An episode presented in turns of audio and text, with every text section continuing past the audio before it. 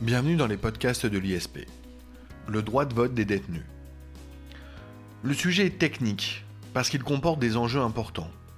D'abord parce qu'il se trouve au confluent de plusieurs branches du droit, le droit public, le droit pénal, le droit électoral, peut-être même le droit civil. Le sujet est important aussi parce qu'il traduit des réflexions anciennes sur le sens de la peine, le système carcéral, celui que l'on veut dans une république démocratique comme la France. En 1974, le président Valéry Giscard d'Estaing disait déjà que la prison ne doit être que la privation de la liberté d'aller et venir et rien d'autre. Autrement dit, le président Valéry Giscard d'Estaing estimait normal le droit de vote des détenus. Or, il faudra attendre 20 ans, 1994, pour que le Code pénal supprime l'automaticité de la privation du droit pour les personnes détenues de voter. Dans un discours prononcé en mars 2018 à l'École nationale d'administration pénitentiaire, le président de la République Emmanuel Macron annonçait son intention de favoriser le droit de vote des personnes détenues. Et ce, dès, les élections européennes de juin 2019. Ces élections ont été l'occasion d'une mise en place d'une nouvelle procédure de vote par correspondance, qui a de fait conduit à une nette hausse de la participation à ce scrutin des personnes emprisonnées. Les élections régionales et départementales de juin 2021 vont être aussi l'occasion de consacrer pour la première fois de nouvelles dispositions tendant à favoriser le vote des personnes détenues, ce qui va conduire pleinement à leur insertion ou leur réinsertion dans notre société. Pour évoquer donc ce sujet important, ce sujet de liberté, nous avons le plaisir de recevoir aujourd'hui Benoît Kennedy, professeur à l'ISP. Benoît Kennedy, vous êtes désormais habitué de nos antennes. Merci encore une fois de nous accompagner eh bien, dans notre recherche euh, des arcanes du droit et des arcanes de la culture générale. Aujourd'hui, nous allons parler du droit de vote des détenus. Benoît Kennedy, commençons par euh, tout simplement, si vous voulez bien, un rappel historique sur l'exercice des droits civiques, dont le droit de vote, par les personnes détenues. Je crois pouvoir dire que cet exercice des droits civiques est prévu par le pacte de l'ONU relatif aux droits civils et politiques et par la Convention européenne de sauvegarde des droits d'homme et des libertés fondamentales. C'est également le Code pénal de 1994 qui trouve à s'appliquer. Est-ce que vous pouvez nous faire un rappel historique et un état du droit en la matière? Tout à fait, Jacob Bérébi. Vous avez raison de souligner que pendant longtemps, le principe de la détention était que celle-ci entraînait la des droits électoraux. Les droits électoraux, il faut bien comprendre que c'est le droit de vote et le droit d'éligibilité. Ce sont deux des droits civiques. Alors, je ne vais pas faire avec Jacob Beribi un exposé de droits civiques, mais si je ne m'abuse, il y a aussi le droit d'exercer les fonctions juridictionnelles, euh, le droit de témoigner en justice, d'être tuteur ou curateur. Peut-être que j'en oublie.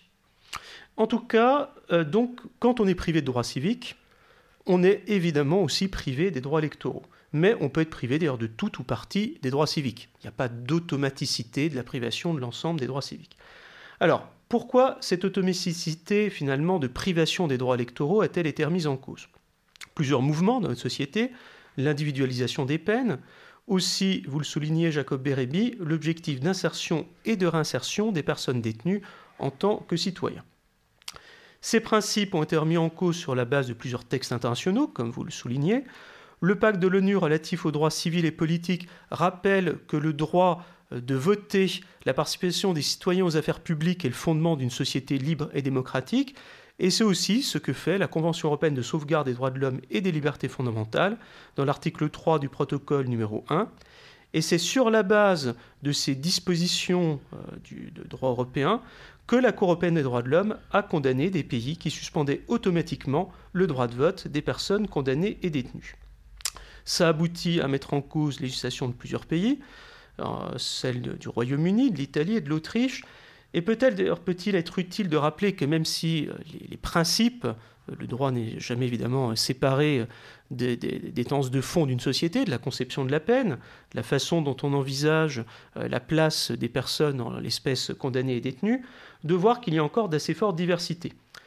Une étude de droit comparé du Conseil de l'Europe en 2012 rappelait que sur 43 États donc on est en 2012, 19 hein. ne restreignaient nullement le droit de vote des personnes détenues, 7 le supprimaient automatiquement, tous les anciens pays d'Europe de l'Est et le Royaume-Uni. Alors ça, c'est quelque chose qui est intéressant et les autres étaient entre les deux. Alors pourquoi c'est intéressant pour le Royaume-Uni? Parce que les pays anglo-saxons, notamment aux États-Unis, où les lois varient selon les États, pendant longtemps, je crois que c'est encore le cas de la Virginie, ce sera vérifié parce que ça varie effectivement euh, aux fonctions parfois des champs de majorité, on pouvait même avoir le cas d'une privation à vie du droit de vote euh, des personnes condamnées, ce qui est, extrêmement lourd, puisqu'en fait, euh, bah, écoutez, on est quasiment, j'ai envie de dire, dans le cas de la mort civile. Ça représente effectivement ce qu'était la mort civile en France jusqu'à la moitié du 19e siècle. Merci Benoît Kennedy pour ce rappel historique, pour ce rappel aussi des règles de droit applicables. je dirais que tout cela est néanmoins extrêmement théorique. Quand on dit réfléchit, Benoît Kennedy, et qu'on s'interroge sur euh, la pratique, euh, lorsque l'on s'interroge sur le droit de vote des détenus en prison, euh, on pense qu'il n'y a pas d'isoloir, on pense qu'il n'y a pas d'urne, il n'y a pas forcément accès, ne serait-ce qu'au débat politique en prison. l'on n'a pas accès à l'information et on va dire à la communication des programmes comme c'est le cas euh, lorsque eh bien, euh, on vit en dehors des prisons et on vit normalement. Alors comment se réalise eh bien, euh, cet encadrement du droit de vote des détenus en prison? Alors tout à fait, vous avez raison de le souligner, Jacob Bérébi, on est dans des situations qui sont dérogatoires au droit commun, mais qui tiennent aussi au fait que, la prison a des règles spécifiques qui sont liées à la sécurité de l'établissement et à la condamnation des personnes. Alors pour cela, il faut revenir au Code pénal en 1994. Donc le nouveau Code pénal suspend euh, la suspension des droits électoraux devient une peine complémentaire, c'est-à-dire que le juge doit la prononcer expressément. Elle est, prévue pour un grand nombre de crimes ou délits, déjà pas pour tous les crimes ou délits. Donc il y a certains cas où il n'y a pas de privation euh, des, droits, euh, des droits électoraux. Et du reste, je parlais de la Convention européenne des droits de l'homme, elle n'exclut pas la possibilité que des personnes condamnées ou détenues n'exercent pas le droit de vote, à condition euh, qu'il y ait la poursuite d'un objectif légitime et un principe de proportionnalité. Alors concrètement, comment tout ça se met en place? Déjà, il faut voir que le principe fondé en 1994 n'a pas été évident. Au début, d'ailleurs, ce n'était pas cette règle-là qui était prévue dans le Code pénal. L'idée, c'était la possibilité de quelqu'un qui soit radié des listes électorales en raison de sa condamnation de le contester. Le juge constitutionnel l'a remis en cause. Et le principe tel qu'on le connaît aujourd'hui, c'est-à-dire de la peine complémentaire, n'a été finalement consacré qu'après une censure d'un premier dispositif par le Conseil constitutionnel. Or concrètement, bah, ça va se mettre en place par dispositions réglementaires qui vont être extrêmement tardives, euh, puisqu'en effet c'est la, loi pénitentiaire de 2009 qui va favoriser concrètement l'exercice du droit de vote. C'est-à-dire que toutes les questions que vous avez soulignées, on est en fait dans une espèce de situation d'entre-deux, où euh, les mesures pratiques, réglementaires ne sont, ne sont pas véritablement euh, connues, en tout cas il y a une incertitude. Première chose que dit la loi pénitentiaire de 2009 pour favoriser l'exercice du droit de vote, c'est que l'administration doit informer les personnes et les détenus des procédures possibles. Donc déjà, première chose, une obligation qui incombe à l'administration pénitentiaire.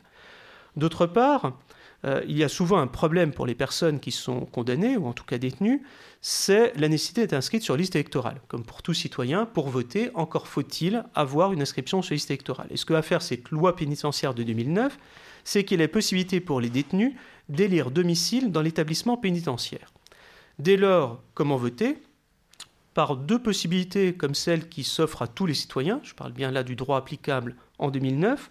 Le premier, c'est le vote à l'urne, donc par déplacement de la personne en dehors de l'établissement pénitentiaire, et le deuxième, c'est le vote par procuration. Le vote à l'urne, ben, pour sortir, il faut une autorisation de sortie. Encore faut-il pouvoir l'obtenir le juge d'application des peines a longtemps été extrêmement réticent, au point qu'il faudra attendre un décret de 2007 pour qu'une consultation électorale devienne un des motifs valables pour une autorisation de sortie, pour une permission de sortie. Donc le, pouvoir réglementaire devra intervenir car dans un certain nombre de cas, le juge d'application des peines, malgré le principe posé en 1994, s'opposait à la possibilité d'un vote à l'urne dans le cadre d'une autorisation de sortie. Ensuite, pour une autorisation de sortie, une permission de sortie, il y a un certain nombre de conditions qui sont posées. Soit c'est une peine de moins de 5 ans en cas de condamnation, soit c'est une peine de plus de 5 ans dont plus de la moitié a déjà été effectuée. Par exemple, si c'est une peine de 10 ans dont plus de la moitié a été effectuée, il reste 5 ans, donc on rentre dans le cas du quantum de peine qui est donc inférieur à 5 ans. D'autre part, cette possibilité d'une autorisation de sortie pour voter à l'urne ne s'applique pas pour les personnes en détention provisoire. Donc le vote à l'urne, que réduit a priori le principe de droit commun, enfin, c'est celui que la plupart des citoyens utilisent pour voter, trouve très difficilement à s'appliquer. D'où l'intérêt du vote par procuration. Et l'intérêt de la disposition de la loi pénitentiaire 2009, c'est qu'elle va permettre à quelqu'un d'être inscrit dans l'établissement pénitentiaire et donc de donner une procuration. Le problème, c'est que dans le droit actuel, dans le droit actuel, pardon, dans le droit de 2009, dans le, parce que je, fais un, rétropédage historique, on, verra après comment les choses ont évolué.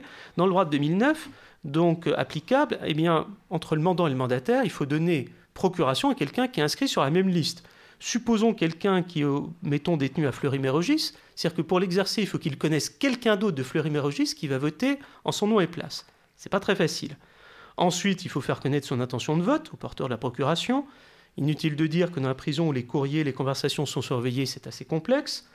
Enfin, il faut des pièces justificatives, en l'occurrence la délivrance d'un extrait du registre d'écrou qui justifie l'incapacité de se rendre à un bureau de vote, et le passage d'un officier de police pour certifier la procuration. Autant dire que malgré le principe posé en 1994, malgré des assouplissements réglementaires, je parle du décret de 2007 pour l'autorisation de sortie, euh, puis les mesures dans le cadre de la loi pénitentiaire de 2009, on était avec un taux extrêmement faible. En 2017, seuls 2% des personnes détenues ont voté à l'élection présidentielle, d'où le discours du président Emmanuel Macron à l'ENAP du 6 mars 2018 que vous citiez en ouverture de, cette, de ce podcast. Alors justement, Benoît Kédédé, euh, on vous comprend, 1994, on pose le principe hein, que le droit de vote des détenus eh bien, se réalise par principe et que euh, c'est plus euh, le principe de privation qui joue. En 2009, on met en place un certain nombre de dispositifs pour donner une certaine réalité euh, à ce droit de vote. Donc, on est bien d'accord, 15 ans après, et pourtant le dispositif de 2009 est largement incomplet, ne répond pas à toutes les exigences que voudrait eh bien, cette liberté du droit de vote accordée aux détenus. Euh, on l'a vu, hein, on l'a dit, il n'y a pas les moyens matériels de rendre concret ce droit de vote de principe. Il faut attendre alors 2019. Précisément, c'est après le discours du chef de l'État en mars 2018 à l'École nationale d'administration pénitentiaire que des réformes vont être menées. Ces réformes vont être menées dans le cadre de la loi de programmation et de réforme de la justice de 2019, bien connue, et d'une loi qui l'est moins, une loi du 27 décembre 2019. Est-ce que ces dispositifs-là vont permettre une réelle avancée, Benoît Kennedy, pour le droit de vote des détenus? Tout à fait. Euh, Puisqu'en effet, déjà, la loi de progression et de réforme pour la justice euh, du 23 mars 2019 va intervenir juste avant les élections européennes de 2019, alors qui ne sont pas les élections qui suivent le plus fort taux de participation. Et là, la participation électorale va passer à 8%. Alors, vous allez me dire 2 à 8%, on reste très en dessous, mais enfin, ça quadruple. Il y a 4400 votants qui vont voter. Pour donner une comparaison, en 2017, on avait à l'époque 200 autorisations de sortie, donc ce qui est quasiment rien, et 853 euh, votes par procuration. Donc on va quadrupler. Alors, comment arrive-t-on à ce changement? C'est que la loi de programmation et de réforme pour la justice de mars 2019 introduit une nouvelle procédure qui est le vote par correspondance au sein de l'établissement pénitentiaire. Le résultat, donc, c'est ce quadruplement de la participation. Même, on pourra peut-être y revenir dans les limites du dispositif parce qu'elles n'ont pas été levées, le problème de l'inscription sur la liste électorale. Euh, un grand nombre de personnes qui ont voulu s'inscrire n'ont pas pu le faire. Après, soyons aussi concrets, une loi de mars pour une élection en juin, ça laisse peu de temps pour, euh, pour s'organiser. La deuxième grande loi qui va aboutir à des changements, c'est la loi du 27 décembre 2019 relative à l'engagement dans la vie locale et à la proximité de l'action publique.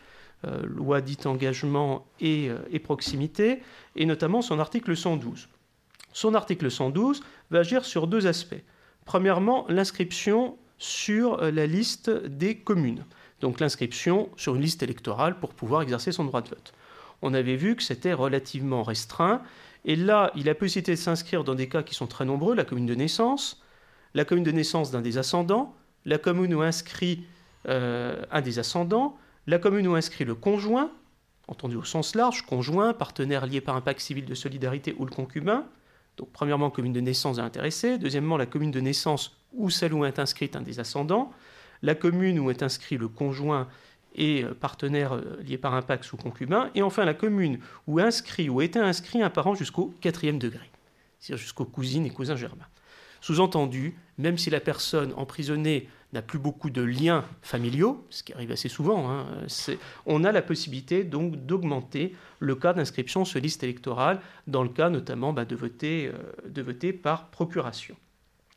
Avec des dispositions où le chef d'établissement pénitentiaire doit faire connaître euh, la demande d'inscription au plus tard, le sixième vendredi qui précédera le scrutin, puisqu'effectivement il y a un certain nombre de délais qui sont prévus. Deuxième chose que prévoit la loi engagement et proximité de décembre 2019, c'est le vote par correspondance.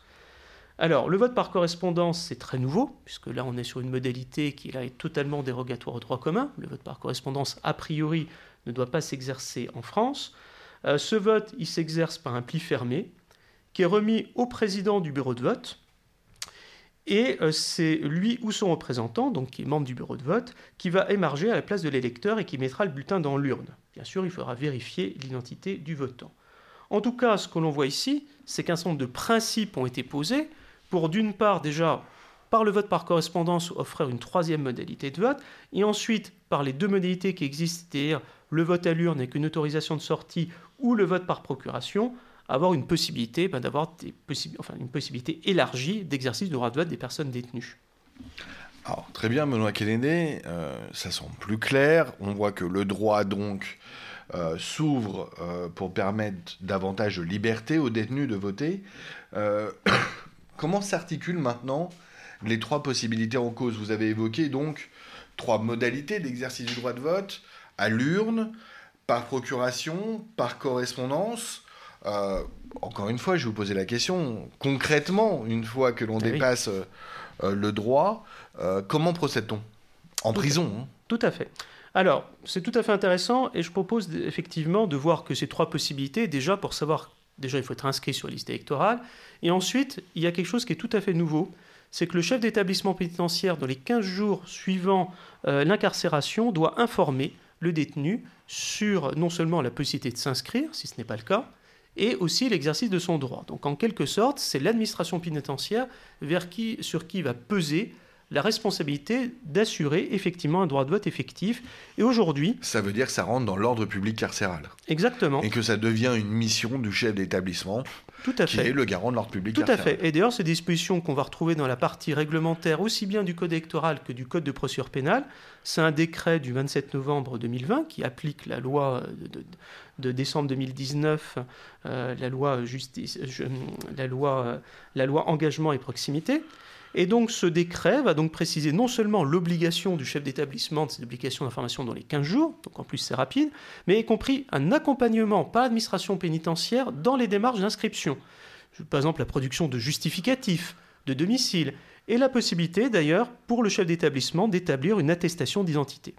Alors ça va au-delà de l'obligation d'information, c'est des obligations positives, presque d'assistance. Exactement, tout à fait. ce qui est assez ironique, euh, c'est que ça n'existe pas en réalité, là, en dehors des prisons. Exactement, et c'est ça qui est tout à fait étonnant, c'est que le vote par correspondance, qui suscite beaucoup de suspicions, disons-le, parce que le vote par correspondance, si je ne m'abuse, je crois que c'était autorisé en France avant d'être interdit euh, pour des raisons de fraude, là, tout d'un coup, il devient autorisé. Et il est autorisé de nouveau. Et il est autorisé. Et justement, la grande difficulté, c'est comment l'exercer pour assurer à la fois le principe j'ai envie de dire que, bah, qu'il n'y ait pas de pression qui soit exercée sur les détenus, parce qu'il n'y a toujours pas d'isoloir en prison. Hein.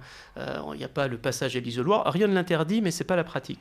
Et comment faire ensuite pour assurer eh bien, un vote dans des conditions satisfaisantes? Alors, la première chose, donc déjà, j'en, disais un mot, euh, la demande va être transmise par le chef d'établissement pénitentiaire au maire de la commune. On va parler du, vote évidemment par correspondance, hein, le, plus intéressant. Euh, le vote par correspondance, il se fait au sein de l'établissement pénitentiaire, mais les résultats relèvent de la commune chef-lieu du département dans, dans lequel se situe l'établissement pénitentiaire. Je prends un exemple, par exemple, l'établissement pénitentiaire de Melun. Bon, bah, c'est la commune de Melun. Melun est le chef-lieu de département de Seine-et-Marne, et les résultats se retrouveront euh, dans les résultats de la commune de Melun. Pour prendre un exemple. Quand il y en a plusieurs, il faut voir aussi que la règle, c'est celui du circonscription ou de secteur qui a le plus grand nombre d'électeurs inscrits. Ça, c'est une règle pour éviter un déséquilibre par rapport au, vote que représenterait la population carcérale. Bon, 4000, c'est pas beaucoup. Mais on pourrait imaginer, si le dispositif se déplace, ça peut avoir une, incidence sur le résultat. Donc, qu'est-ce qui se passe? Donc, le chef d'établissement reçoit la demande, après une obligation positive d'informer et d'accompagner la personne détenue à la volonté d'exercer son droit de vote, donc le sixième vendredi avant le scrutin. Le maire de la commune chef-lieu du département qui a reçu cette demande va devoir, comme pour tout citoyen, établir la liste des électeurs. Donc il fait une liste des électeurs admis à voter par correspondance, donc une liste spécifique, et c'est au plus tard le 19e jour précédant le scrutin. Ensuite, euh, donc les, personnes détenues vont recevoir la propagande électorale, donc notamment la, profession de foi, les bulletins, et ils vont voter au plus tard le samedi qui précède le scrutin et en pratique 4 à 10 jours avant. Que font-ils? À l'abri des regards, ils vont avoir une enveloppe d'identification. Cette enveloppe d'identification contient deux éléments, l'enveloppe électorale, le bulletin de vote en fait, et aussi une pièce d'identité ou un document qui atteste de l'identité. Donc cette enveloppe électorale et cette pièce d'identité sont mises dans une enveloppe d'identification sur laquelle on trouve le nom, le prénom, le lieu de détention, le numéro d'écrou. Donc à la fois, on a le contenu de savoir qu'elle identifie bien telle personne qui peut voter, qui va elle-même signer un extrait de la liste des électeurs admis à voter par correspondance, et au sein de son enveloppe d'identification, la possibilité de vérifier qu'effectivement c'est bien la bonne personne avec une pièce d'identité. Donc, comme on le voit, c'est un dispositif qui existe euh, déjà pour d'autres élections en France, mais qui sont plutôt, par exemple, les élections dans les commissions administratives paritaires. Euh, peut-être aussi les élections syndicales, je ne veux pas faire d'erreur, mais en tout cas qui est effectivement très nouveau en termes de, droit de vote euh, pour les élections politiques. Alors, un deuxième point qui est assez important, c'est le vote par procuration. ça, c'est une, une évolution qui aura lieu en 2022 c'est-à-dire que le fait que le mandant et le mandataire soient inscrits sur la même liste électorale, c'est-à-dire que vous donnez procuration à quelqu'un, tout ça disparaîtra pour les scrutins présidentiels et législatifs de 2022, c'est-à-dire qu'ils pourront être sur des listes totalement différentes. On ne sera plus obligé, par exemple, je ne sais pas, un détenu à Fleury-Mérogis qui devra donner sa procuration à une autre personne à Fleury-Mérogis pour peu qu'il établit domicile dans l'établissement pénitentiaire. Euh, Benoît Kennedy, euh, l'occasion de ce podcast sur le droit de vote des détenus, c'est aussi de parler eh bien, de cette circulaire de mars 2021 qui a été euh, prise en vue d'établir et de préciser les modalités concrètes d'exercice du droit de vote aux élections départementales et régionales euh, de juin. Euh, Qu'en est-il? Quel est le, dispositif mis en place par cette circulaire? Alors, cette circulaire, déjà, c'est une circulaire qui intervient. Déjà, il y en a deux. Il y en a une en mars, une autre en février. Ça, c'est pour les, les échanges entre le chef d'établissement pénitentiaire et le maire de la commune, donc qui tient liste électorale. Pour revenir sur la circulaire de mars, déjà, elle reprend, comme avant chaque élection, des choses assez précises tenant à la tenue des listes électorales, des listes électorales complémentaires. Par exemple, quelle est l'adresse du rattachement pour le vote par correspondance? Ben, C'est celle de l'hôtel de ville parce qu'il faut bien trouver une adresse qui pourra être retenue. Il y aura des précisions. C'est logique. Ce qui est logique. Il y aura des précisions sur les pièces justificatives, des modalités en cas de refus d'inscription de gradation. Je n'interviens, je n'insiste pas là-dessus parce que même si c'est effectivement important, le plus important, c'est que le vote par correspondance, qui était un vote en fait mis en place de manière expérimentale aux européennes de 2019, qui n'a pas été appliqué aux municipales de 2020 parce qu'on a estimé à l'époque qu'il y avait trop peu de temps entre les deux tours, une semaine. Bon, finalement, c'était quatre mois, mais ce n'était pas prévu que ça dure quatre mois. En tout cas, elle n'avait pas été mise en place pour les Open de 2019, et l'idée, c'est de profiter du scrutin régional et départemental pour aller plus loin. Donc on voit vraiment une démarche incrémentale du droit, hein, avec à la fois une expérimentation, voir si tout marche bien. C'est une nouvelle expérimentation du droit de vote par correspondance. Exactement. Et bien donc pour les régionales et départementales, le, droit de le vote par correspondance deviendra désormais la règle. Donc on peut s'attendre à nouveau, comme aux européennes de 2019, à avoir une augmentation de la participation. D'accord, très bien. Euh, élargissons un petit peu le sujet.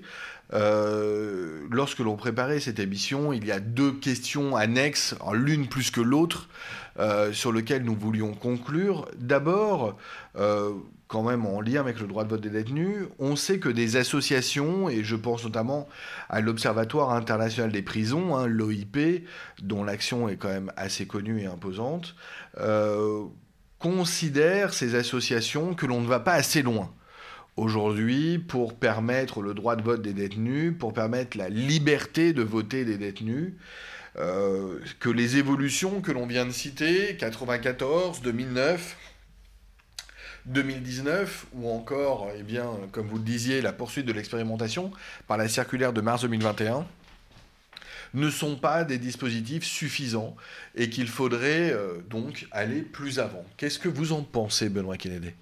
Alors vous avez raison de le dire, c'est qu'effectivement un certain nombre d'associations, mais aussi le défenseur des droits, hein, ont souligné les limites du droit actuel. Première limite, c'est déjà l'inscription sur la liste électorale. Aujourd'hui, il faut une carte nationale d'identité à jour. C'est normal. Euh, c'est ce qu'on fait pour toute pour euh, toute inscription sur liste électorale. Sauf que le cas des personnes détenues, très souvent le parcours de vie fait qu'elles n'ont plus de carte nationale d'identité à jour, et dans ce cas-là, il faut qu'un agent de la préfecture doit venir en prison et avoir le matériel nécessaire, non seulement relevé d'empreintes, mais aussi pour la prise d'une photo d'identité. Aux européennes de 2019, 9500 personnes ont voulu voter par correspondance, seuls 4300 ont pu le faire. C'est-à-dire 4300 sur 9500. Pourquoi?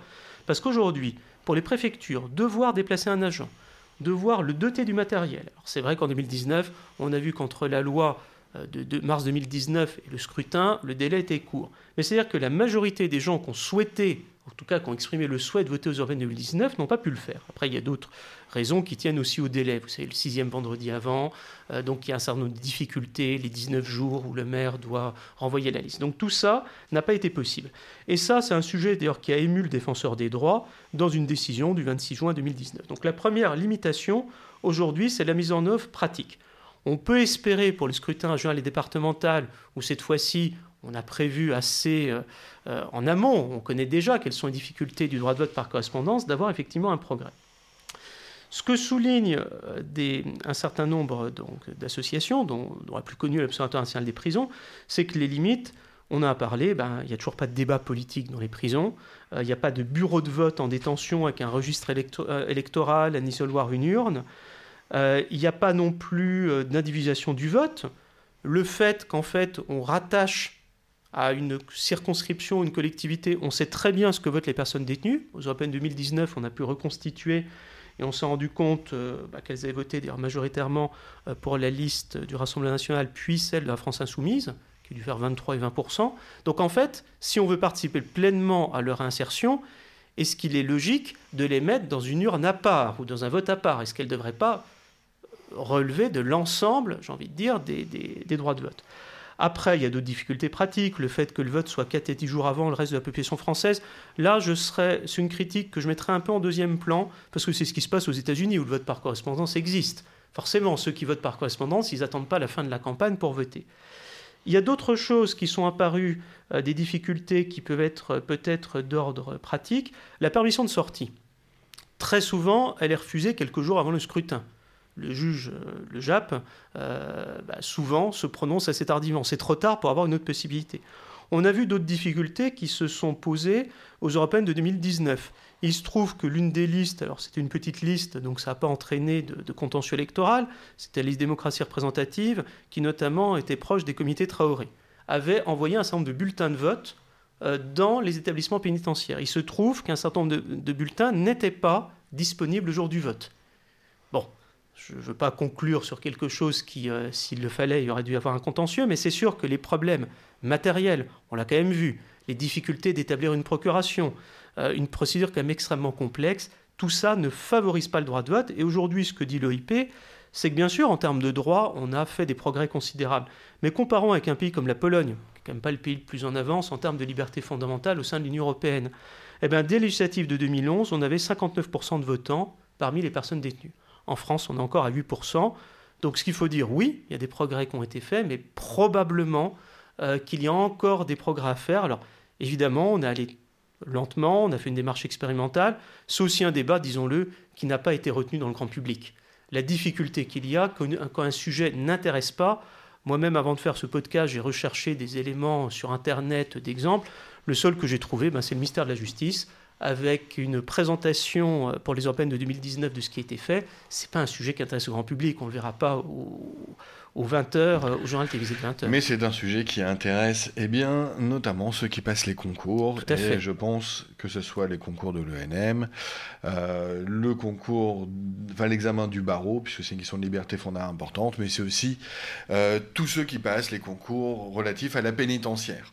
Benoît Kédé, merci pour cet éclairage sur le droit de vote des détenus. je voulais, en annexe, en conclusion, pourtant sans lien direct avec le sujet vous poser une autre question. Alors pour euh, l'expliquer à nos auditeurs, euh, c'est une question parasite. Hein. vous allez voir, elle n'est pas tout à fait sur le droit de vote des détenus, mais elle nous a été posée eh bien par une, une, de nos élèves à l'occasion d'une conversation récente, et on voulait, parce que la question est intéressante et parce qu'elle en a été, été, surprise de la réponse, nous voulions eh bien en parler à tous. C'est l'occasion, donc voilà. alors c'est bien sur les détenus, mais ça n'est pas sur le droit de vote. En fait, vous le savez, Benoît Kennedy, récemment, Georges Tron a été condamné et emprisonné. Et pourtant, il a continué d'exercer ses fonctions de maire avant de démissionner. Euh, comment, Benoît Kennedy, vous pouvez nous expliquer rapidement euh, qu'un élu, bien qu'incarcéré, ait pu rester temporairement, en tout cas jusqu'à sa démission, euh, en fonction? Et finalement, pourquoi est-ce qu'il a démissionné, Georges Tron? Oui, ben écoutez, c'est une question tout à fait d'actualité et qui est effectivement intéressante d'un point de vue de procédure, et ça va intéresser nos élèves de l'ISP. Alors, donc Georges Tron a été condamné en février, je crois le 17 février, en appel à 5 ans d'emprisonnement, dont 3 fermes ce qui entraîne donc une, une, incarcération immédiate, donc condamnation pour viol et agression sexuelle et tout ça a été assorti d'une peine d'inéligibilité de 6 ans. Sauf que Georges Tron a fait un pourvoi en cassation. Dès lors, sa condamnation n'est pas définitive, donc il reste présumé innocent. La Cour de cassation doit se prononcer. Les délais de procédure fait que probablement entre juin et septembre, on pourra avoir une, une position de la Cour de cassation. En attendant, il n'est pas condamné définitivement, donc il est présumé innocent, donc la peine d'inéligibilité ne trouve pas à s'appliquer. Alors, c'est assez intéressant parce que son, avocat a expliqué qu'en détention, on a un téléphone, il a la possibilité de s'exprimer avec ses adjoints, on peut lui transmettre des dossiers, et les conseils municipaux commençaient par des échanges que M. le maire, Georges Tron, avait avec ses adjoints et son administration. Évidemment, une telle situation a entraîné des critiques de son opposition municipale, aussi d'un certain nombre d'associations euh, féministes qui ont trouvé euh, qu'il avait quelque chose de dérogatoire. Quelle est la possibilité? On peut révoquer un maire en Conseil des ministres, mais c'est par décret. Et le choix du gouvernement au début était de ne pas appliquer ça en attendant la position de la Cour de cassation. En plus, les révocations de maires sont extrêmement rares. Hein. On est peut-être à une demi-douzaine, j'ai envie de dire, sous la Ve République. Et finalement, Georges Tron décide trois mois après de remettre une lettre de démission une lettre de démission comme maire, aussi vice-président de comité d'agglomération, pas de conseiller départemental, il faut dire qu'il y a des élections quelques semaines après, il ne se représentera pas. Alors pourquoi a-t-il démissionné? Il a expliqué les difficultés matérielles, exercer son mandat, on peut les comprendre. Euh, il a aussi été évoqué, pour le moins, c'est compliqué d'être maire depuis une cellule. Il a également été invoqué... Ah, on a vu que c'était difficile de voter. Voilà, donc d'être maire, ça va plus dur. Et en tout cas, ce qui a été fait, c'est qu'il est probable que le fait que le gouvernement commençait à envisager une révocation par décret en Conseil des ministres, sans attendre la décision de la Cour de cassation, c'est ce qui s'est dit, a probablement peut-être accéléré euh, une décision de démission. Donc c'est une lettre de démission qui a été envoyée au préfet, mais M. Tron reste conseiller municipal de Draveil et conseiller communautaire. Merci Benoît Kennedy pour cet éclairage à la fois sur le droit de vote des détenus, le sujet principal de ce podcast, et euh, la démission de Georges Tron euh, depuis son incarcération et depuis sa décision de condamnation en appel. Euh, Benoît Kennedy, c'est toujours bien évidemment un grand plaisir de vous entendre et de vous avoir dans nos podcasts. Je vous dis donc à très bientôt. Merci Jacob Berbi, à bientôt. Merci à tous, au revoir.